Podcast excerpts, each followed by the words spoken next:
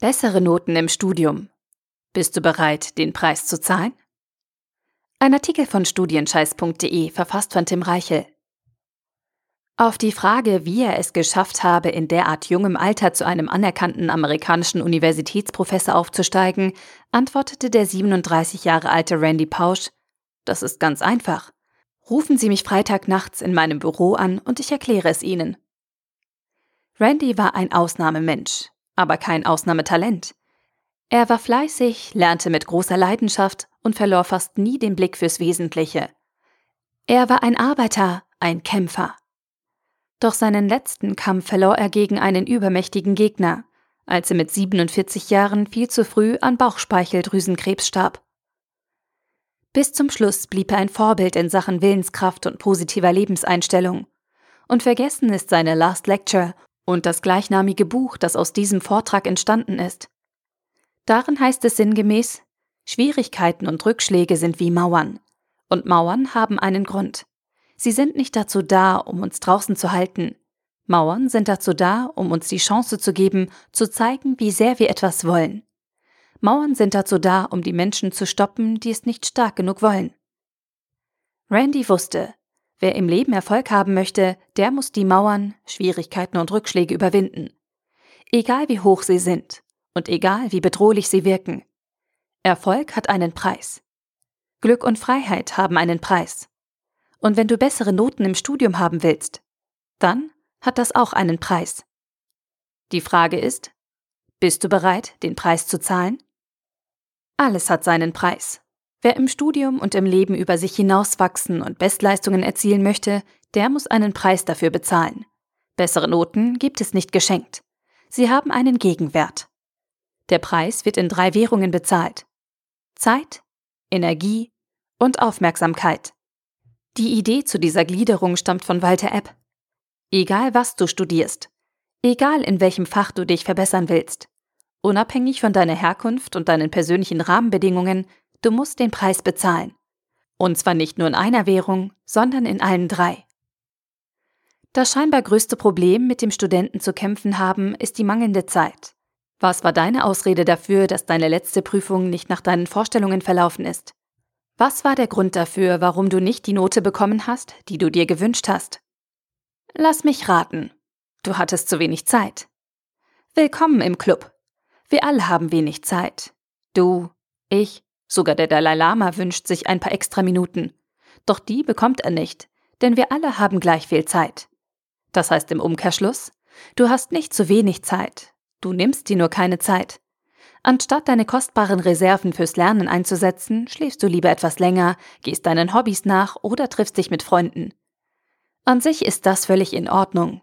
Die Sache ist nur die, wenn du keine Zeit fürs Studieren hast, dann ist es dir nicht wichtig genug.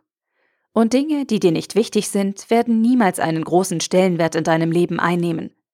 Oder mit Randys Worten, die wichtigste Frage, die du dir stellen musst, lautet, verbringst du deine Zeit mit den richtigen Dingen? Denn Zeit ist alles, was du hast. Wie du deine Zeit optimal nutzen kannst, zeige ich dir in meinem Buch Bachelor of Time, Zeitmanagement im Studium. Gibst du zu schnell auf? Studieren ist manchmal hart, manchmal unfair, und manchmal richtig grausam. Doch trotzdem schaffen jedes Jahr fast eine halbe Million Absolventen ihren Hochschulabschluss. Nicht, weil es einfach war oder sie die Weisheit mit Löffeln gefressen haben, sondern weil sie dran geblieben sind. Auch dann, wenn es hart, unfair und grausam war. Sie haben sich immer wieder aufgerafft und sind über ihre eigenen Grenzen gegangen. Sie haben es geschafft, sich selbst stark zu reden und sich immer wieder in den eigenen Hintern getreten, und genau das musst auch du können, wenn du erfolgreich studieren und bessere Noten einfahren möchtest.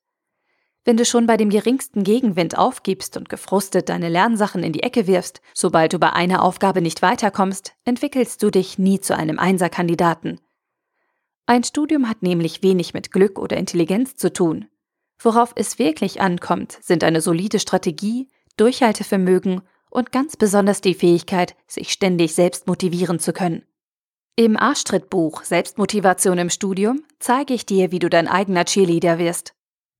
Lässt du dich ablenken? Facebook, WhatsApp, Netflix. Die Welt ist voller Ablenkungen und jede Sekunde prasseln neue Informationen auf dich ein, die spannender sind als dein Vorlesungsskript. Viele Studenten fühlen sich dauerhaft nervös und abgelenkt. Sie können sich nicht konzentrieren und lernen deswegen entweder unproduktiv oder gar nicht. Wenn es dir auch so geht, habe ich eine Frage an dich. Warum verarschst du dich? Wo ist dein Verlangen im Studium Vollgas zu geben? Wo ist dein Feuer? Wo ist deine Leidenschaft? Was ist aus deinem Wunsch geworden, bessere Noten zu bekommen? Wie kann es sein, dass dich die neue Folge von Game of Thrones davon abhält, deinen Traum zu verwirklichen? Die Wahrheit ist hart. Dein Erfolg ist dir nicht wichtig genug.